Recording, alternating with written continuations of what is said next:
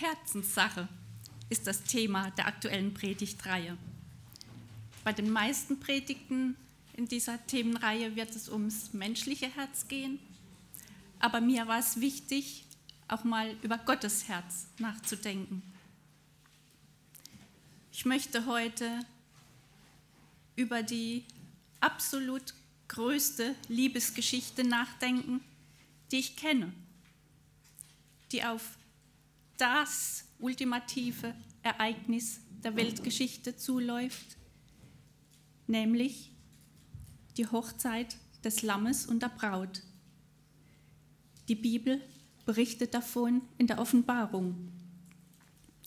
Mein Anliegen ist es, euch Gottes großartige Liebe zur Gemeinde und somit auch zu jedem einzelnen Gläubigen nahezubringen. Und im Hoheslied finden wir eine konzentrierte Offenbarung der leidenschaftlichen Liebe von Jesus. Es gibt viele Möglichkeiten, das Hohelied auszulegen. Und praktisch jede Art hat ihre Berechtigung und ist erbaulich. Man kann das Hohelied ganz klassisch als eine natürliche, tatsächliche, menschliche Liebesgeschichte lesen von König Salomo, der der Autor des Hohelied ist. Eine Liebesgeschichte, die geschrieben wurde, um die Schönheit der Liebe in einer Ehe zu zeigen. Aber man kann dieses Buch auch allegorisch auslegen, also eine Auslegung, die Vergleiche benutzt und über den wortwörtlichen Sinn hinausgeht. Die üblichste Interpretation ist die Beziehung zwischen Jesus, dem König, und der Gemeinde als Braut Christi zu betrachten. Aber ich denke, es ist auch genauso legitim, in dieser Weise die Beziehung zwischen Jesus und dem einzelnen Gläubigen zu betrachten. Jeder Einzelne darf für sich beim Hören die Position der Braut einnehmen. Ja, auch die Männer. Ich glaube, es hat sich inzwischen herumgesprochen, dass sich auch die Männer angesprochen fühlen dürfen, wenn von der Braut die Rede ist. Oder umgekehrt die Frauen, wenn an manchen Stillen von Sohn oder Sohnschaft gesprochen wird. Denn in Christus gibt es weder Jude noch Grieche, da ist weder Sklave noch Freier, da ist nicht Mann und Frau. Warum sollten wir ein Buch wie das Hohelied studieren? Die Antwort finden wir schon im ersten Vers.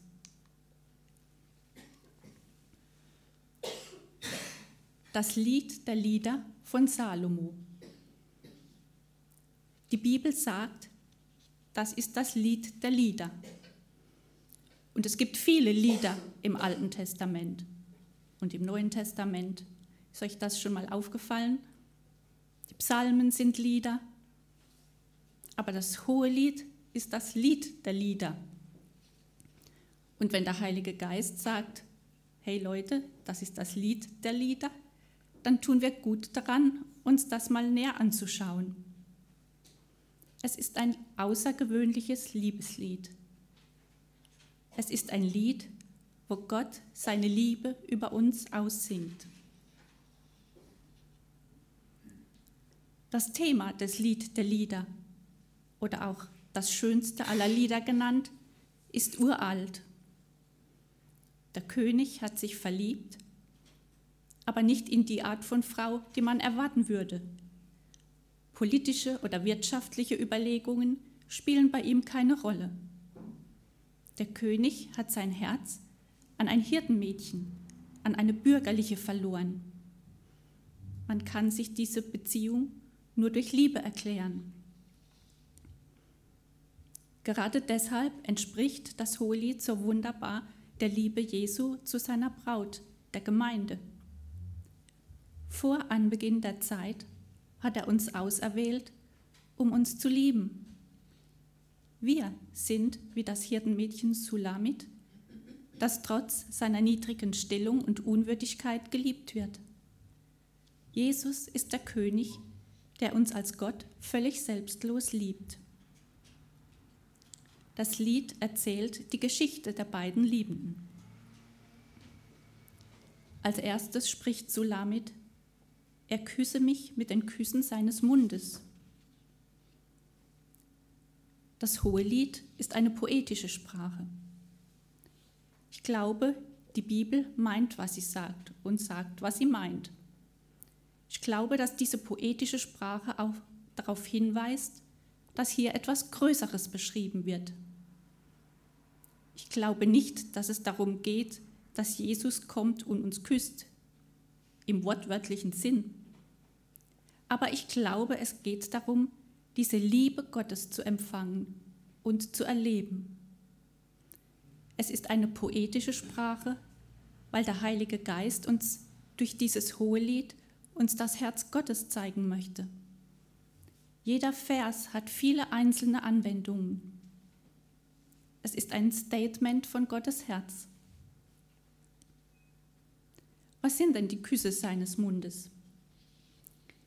Die Küsse sprechen von einer Offenbarung, die Gott schenken möchte durch sein Wort. Und der Heilige Geist ist der Geist der Offenbarung. Und er ist der Geist der Erkenntnis. Gott möchte uns zuallererst Offenbarung schenken aus seinem Wort. Offenbarung, die unsere Herzen mit Liebe erfüllen. Du liest im Wort und plötzlich liest du Dinge darin. Die größte Offenbarung für mich war, dass ich erlebt habe, dass Gott zu mir gesagt hat, du bist mein geliebter Sohn.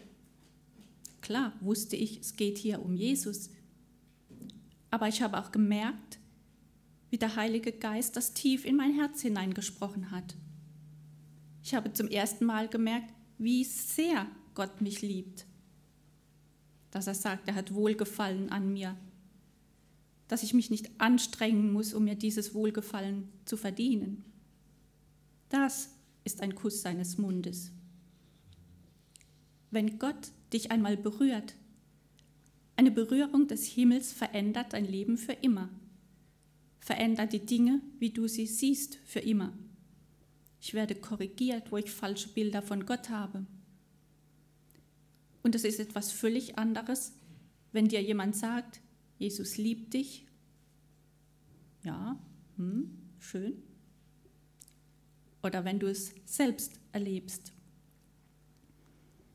Oder noch ein paar Jahre früher, da war ich mal beim Bibellesen und Gott hat mich ganz stark durch einen Bibelvers angesprochen.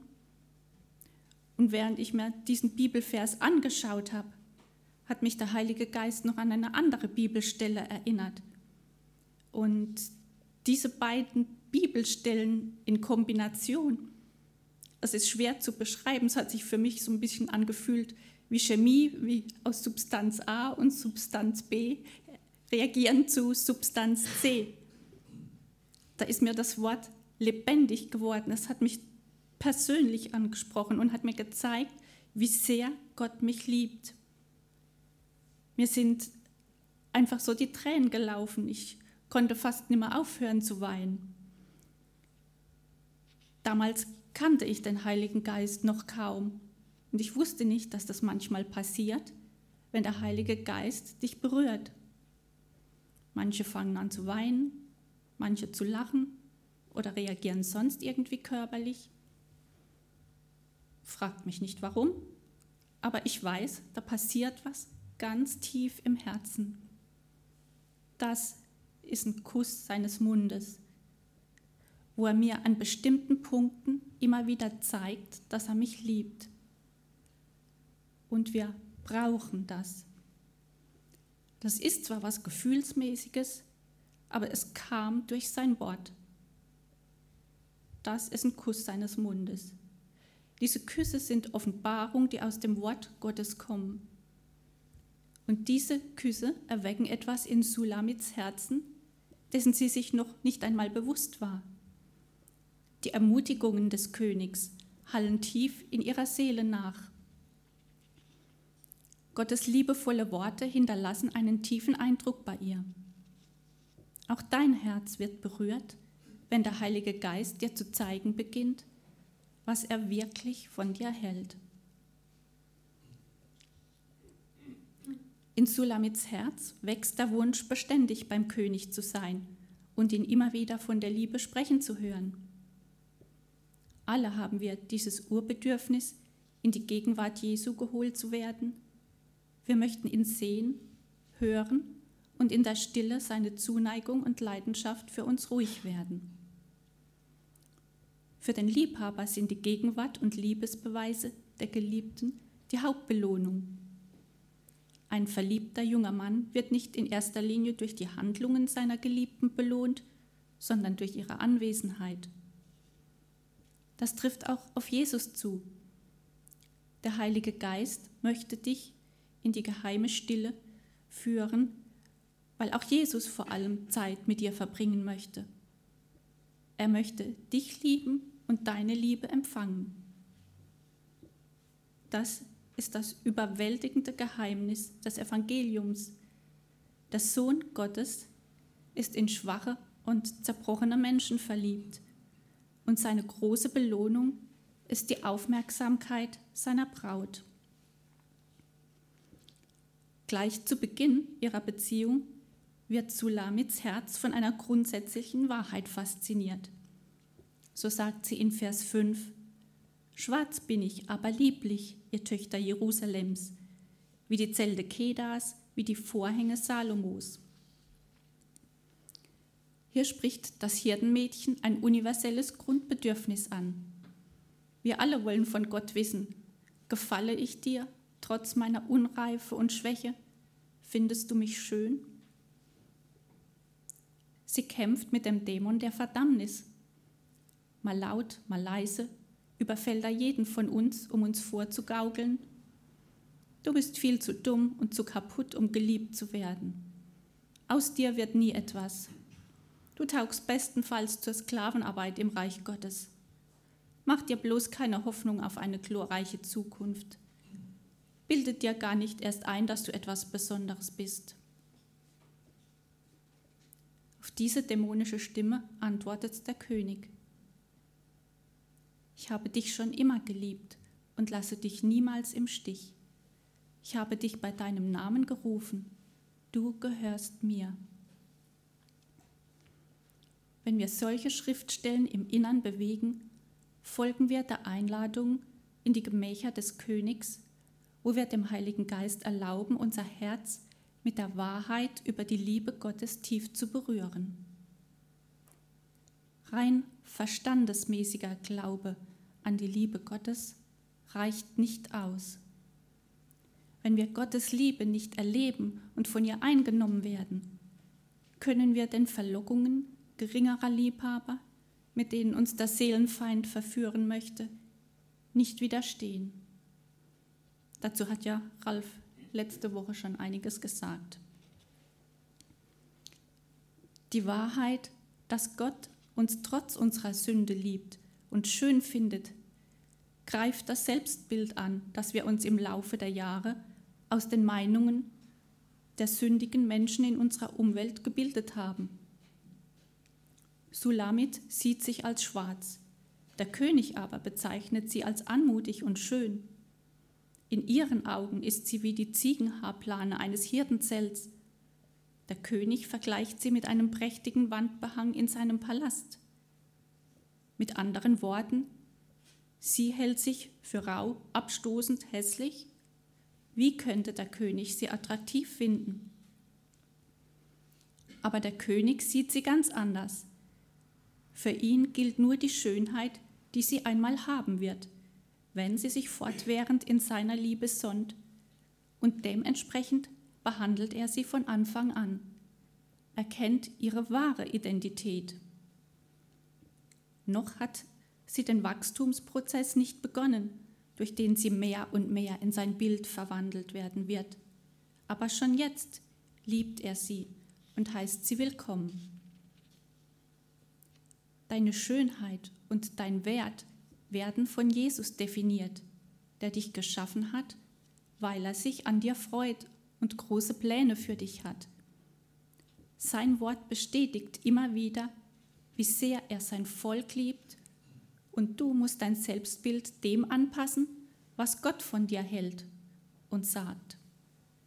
Auch die Jünger waren törichte junge Fischer. Aber Jesus sah in ihnen reife, weise Apostel. Seine Liebe und seine Barmherzigkeit würden sie verwandeln. Genauso weiß Jesus, was der Vater im Sinn hatte, als er dich erschuf.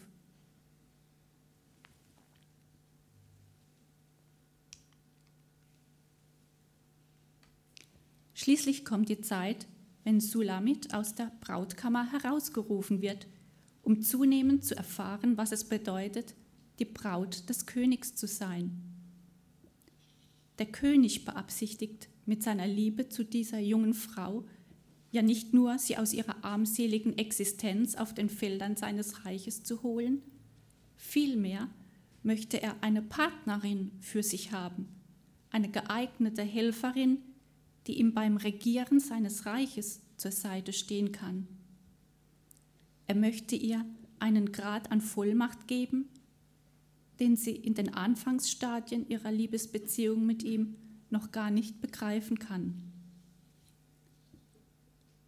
Heutzutage wissen die meisten Gläubigen kaum, wie sehr es Gottes Herz danach verlangt, seine Autorität und seine Macht mit seinem Volk zu teilen wir glauben, dass er uns lediglich aus Mitleid gerettet hat, um uns vor der Hölle zu retten. Jetzt plagen wir uns mit dem Alltag ab und warten darauf, dass er kommt, um uns aus dem Schlamassel zu befreien und uns zu sich in den Himmel zu nehmen. Aber Gott hat für sein Volk etwas weitaus Besseres im Sinn. Wir sollen auf Erden in derselben Dynamik und Macht und Autorität leben wie Jesus.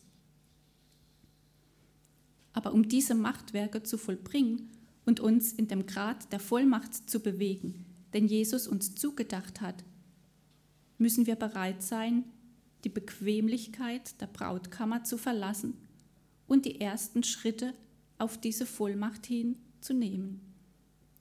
Wir alle haben Probleme, die uns erschrecken oder zögern lassen, aber wir beginnen, uns ihnen mit Gottes Hilfe zu stellen. Man beachte, dass es der König persönlich ist, der Sulamit auffordert, aus der Brautkammer zu den riskanten Abenteuern aufzubrechen. Der Herr Jesus kennt immer den richtigen Zeitpunkt. Wenn er uns hinauszulocken beginnt, können wir gewiss sein, der alte, sichere Platz wird uns von nun an nicht mehr befriedigen. Und am neuen Ort der in mancher Hinsicht beängstigend ist, werden wir ihm immer tiefer begegnen. Jesus heilt unser ängstliches Herz. Jesus ruft dir zu, steh auf, meine Geliebte, komm mit mir in diese neue Zeit deines Lebens. Komm aus der vertrauten, bequemen Verborgenheit mit mir. Ein neuer Tag ist angebrochen. Und wenn Jesus dich in eine neue Phase führen will, wird er gleichzeitig auch dafür sorgen, dass du sie bewältigen kannst, wenn du nur eng mit ihm verbunden bleibst.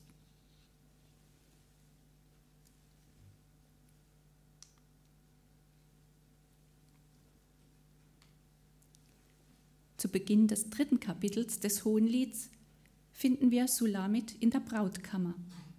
Sie hatte ja beschlossen, dort zu bleiben, anstatt die Einladung des Königs anzunehmen aber die Liebe überwindet die Furcht. Schließlich erhebt sich Sulamit, verlässt die Brautkammer und fängt an, dem König durch die Straßen der Stadt nachzugehen. Obwohl sie ihn nicht sofort entdecken kann, sucht sie weiter. Vielleicht kann sie ihn deshalb nicht finden, weil er sie in die Berge berufen hat und sie versucht, ihn in der Stadt zu finden. Doch endlich wird ihre Suche belohnt. Sie findet ihren Geliebten, der von seinem Ausflug in die Berge zu ihr zurückgekommen ist. Bald wird sie darüber nachdenken, was seine Rückkehr bedeutet. In Kapitel 3, die Verse 6 bis 11, haben wir eine wunderschöne Offenbarung der Herrlichkeit des Königs. In einer eindrucksvollen Prozession kommt der König mit seinem Gefolge von seinem Palast um Sulamit zur Hochzeit abzuholen. Auf den ersten Blick scheint alles voller Freude und Frohsinn zu sein. Die Herrlichkeit des Königs ist für alle sichtbar. Von Soldaten in Paradeuniform umgeben, wird er in einer königlichen Sänfte getragen, die er selbst hat anfertigen lassen. Sie ist mit den königlichen Farben geschmückt und mit eingelegtem Silber und Gold ausgestattet. Der König wird von den Töchtern Jerusalems bekleidet, treuen Frauen, die sich von Herzen freuen, dass der König die Liebe seines Lebens gefunden und für sich gewonnen hat. Auf dem Kopf trägt er die herrliche Krone, die ihm seine Mutter an diesem Freudentag gab. So kommt er an seinem Hochzeitstag, um seine Braut abzuholen. Vers 6 verrät uns jedoch, dass hinter diesem Bild eine tiefere Bedeutung steckt. Der König wird von duftenden Gewürzen umgeben, von denen Myrrhe und Weihrauch die kostbarsten sind. Sie wurden damals traditionell bei Begräbnissen verwendet. Hier stehen sie für den Preis, den der König bezahlt hat, damit die schöne, aber völlig mittellose Hirtin Sulamit zu seiner Braut werden konnte. In diesem Bild sehen wir mehrere Symbole für das Kreuz Christi, die uns das Ausmaß seiner Liebe zeigen. Sulamit ist von dem Schauspiel vor ihren Augen überwältigt. Sie kann es kaum fassen, dass der König ihretwegen diese Leiden ertragen und willig diesen außergewöhnlichen Erlösungspreis gezahlt hat, um sie für sich zu gewinnen. Sie allein liebt er mit dieser extravaganten Liebe. Voller Freude betrieb er ihretwillen diesen verschwenderischen Aufwand, um sie in aller Ewigkeit bei sich zu haben. Viele kennen wahrscheinlich den Film Die Passion Christi von Mel Gibson, der das auf erschütternde Weise zeigt, was Jesus gelitten hat, um das Herz der geliebten Kinder Gottes zu gewinnen.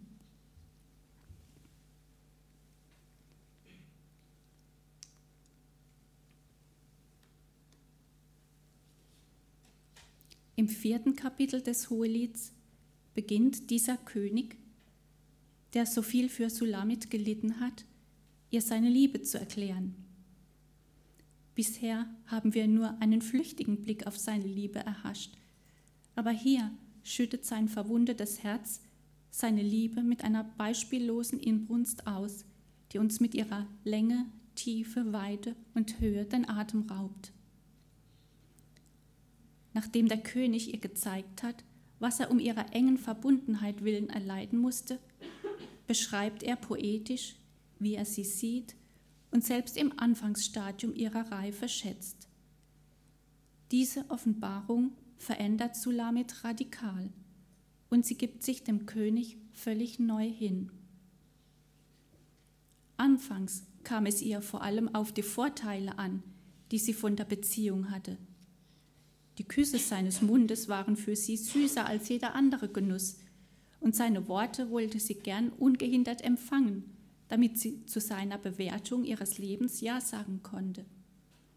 Sie schwelgte in seiner Umarmung und in der Fülle der Traubenkuchen und Äpfel, jenen kleinen Beweisen seiner Liebe, wegen derer sie sich immer wieder von neuem in ihn verliebte. Dieser eigennützige Blickwinkel ist nicht falsch, sondern lediglich der Ausdruck ihrer Unreife, und der König regt sich nicht weiter darüber auf. Er weiß, dass der Kontakt mit dem Ausmaß seiner Liebe ihre Liebe vertieft und reife, Christusähnliche Liebe in ihrem Leben freisetzt. Nun reagiert Sulamit von ganzem Herzen. Durch die beständigen Worte, die vom Herzen des Königs kommen, findet Sulamit die Kraft, ihm Dinge zu versprechen, die ihr Leben lang gelten sollen. Wenn wir erst einmal seine große Liebe zu uns erleben, erhalten wir dadurch die Kraft, ihn zu lieben. Das ist die faszinierende Tatsache des Hohenlieds. Wenn Gott seine Liebe in unsere Herzen ausschüttet, ist die natürliche Reaktion, dass wir uns ihm uneingeschränkt hingeben.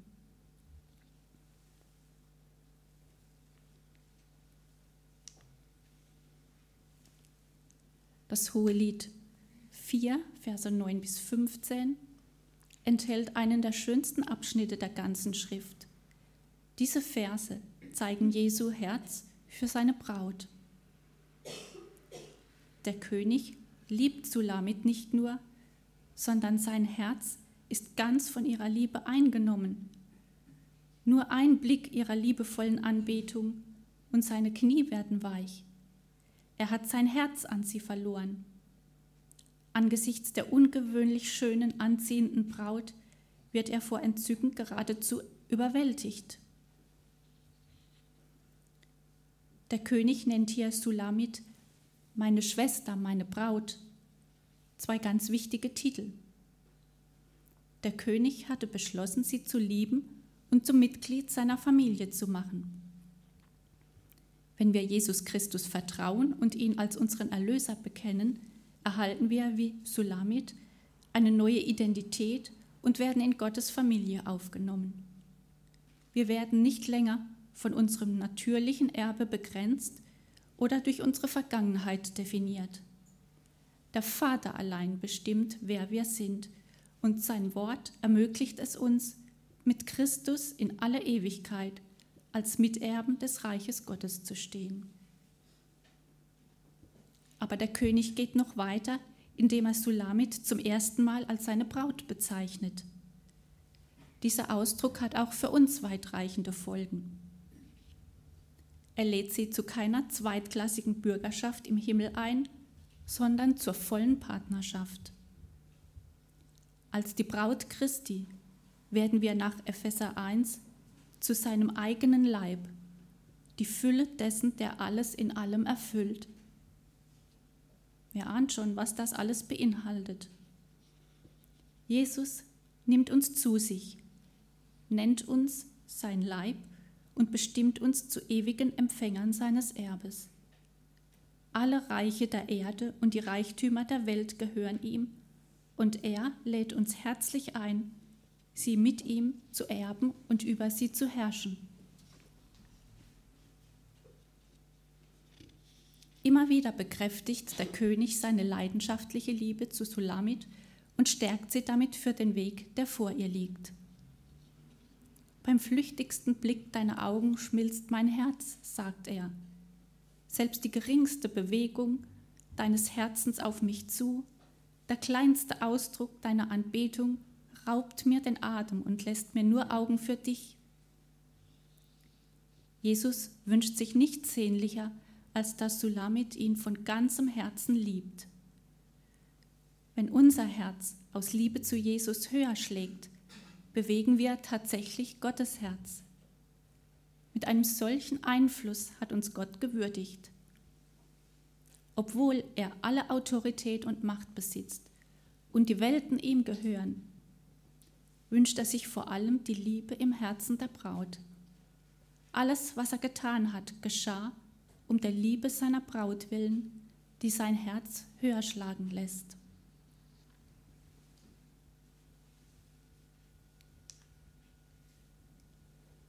Kapitel 5, die Verse 10 bis 16 beschreiben die Schönheit des Bräutigams, wie auch noch andere Bibelstellen. Jesaja 33. Deine Augen werden den König schauen in seiner Schönheit.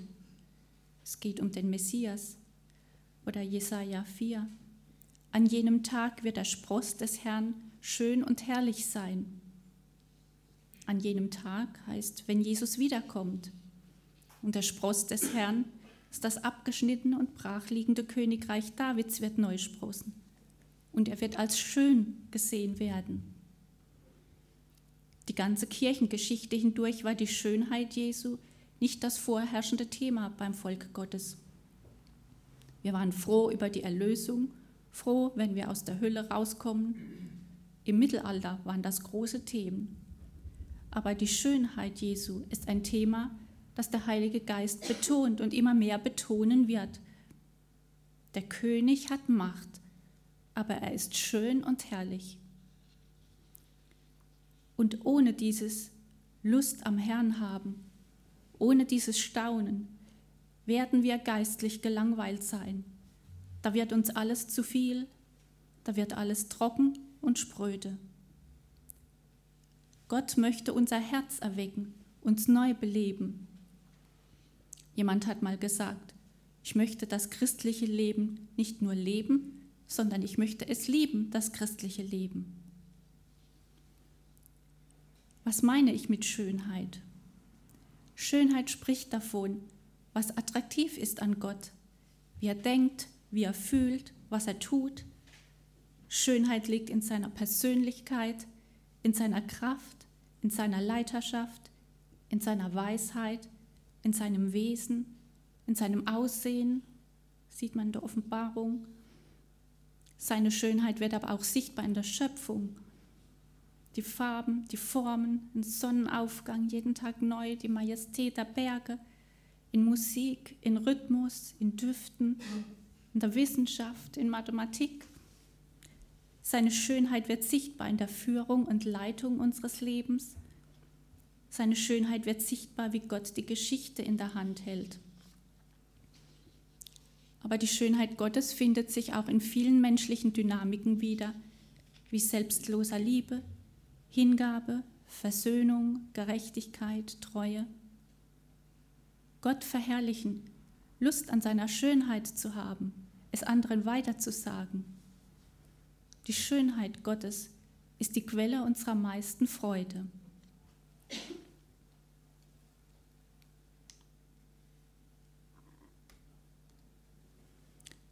Ich gehöre meinem Geliebten und nach mir ist sein Verlangen. Ich glaube, diesen Vers habe ich jahrelang falsch gelesen. Ich habe gelesen, ich gehöre meinem Geliebten und nach ihm ist mein Verlangen, was ja prinzipiell nicht falsch ist. Aber die Braut sagt das. Gott hat ein Verlangen nach uns. Die Braut weiß, nach mir ist sein Verlangen. Das ist die Natur der Beziehung, die durch den neuen Bund zu uns gekommen ist. Diese Beziehung ist verwurzelt in einem gegenseitigen Geliebtsein. Sie weiß, ich bin nicht nur ein Diener oder eine Dienerin, sondern sie weiß, mein Geliebter ist mein und ich bin sein. Und diese Offenbarung ist nötig, um das erste große Gebot auszuleben, von dem Jesus gesprochen hat. Es gibt vieles, was wir tun können und müssen und sollen. Aber das größte Gebot in Matthäus 22, du sollst den Herrn, deinen Gott lieben mit deinem ganzen Herzen und mit deiner ganzen Seele und mit deinem ganzen Verstand. Es geht um diese Liebe zu Gott. Gott hat eine Sehnsucht nach uns. Das finde ich total umwerfend, wir sind nicht nur Bürger des Himmelreichs, die mit Jesus regieren werden, tausend Jahre auf der Erde und dann für Ewigkeit im Himmel. Wir sind nicht nur Königskinder, wir sind nicht nur Nachfolger eines Königs, der über sein Volk herrscht, sondern es ist viel mehr als das. Wir sind die Braut Christi. Dieses Geliebtsein, darin liegt unsere Größe. Der Gedanke, dass Jesus ein starkes Verlangen nach seinem irdischen Volk hat, erscheint zunächst unrealistisch und unmöglich.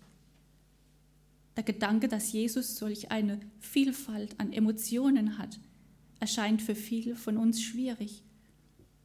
Einige können sich nur einen Gott da ganz oben vorstellen, der sich emotional nicht einmischt, es sei denn, wir sündigen. Aber bedenke, wir haben nur deshalb solch starke, unterschiedliche Emotionen, weil er sie hat. Das Hohe Lied ist ein Buch über die Gefühle Gottes. Der Heilige Geist möchte uns zeigen, wie er empfindet über dich, über seine Braut, seine Gemeinde. Es ist ein Statement von Gottes Herz. Die Endzeitgemeinde muss ausgerüstet sein mit einer Offenbarung der Liebe Gottes und einer Offenbarung der Schönheit Jesus. Und Gott möchte nicht nur, dass wir diese Worte von ihm hören, er möchte auch, dass wir so mit ihm sprechen. Er hat Gefühle. Ich möchte euch ermutigen über diese Predigt hinaus. Lest das, betet das, denkt darüber nach, meditiert darüber, studiert das Wort, betet, bevor ihr das Wort lest. Erwarte eine Offenbarung, dass Gott dich füttert, dass er zu dir spricht, dass du seine Stimme hörst, dass dein Herz anfängt zu brennen, während du das Wort liest.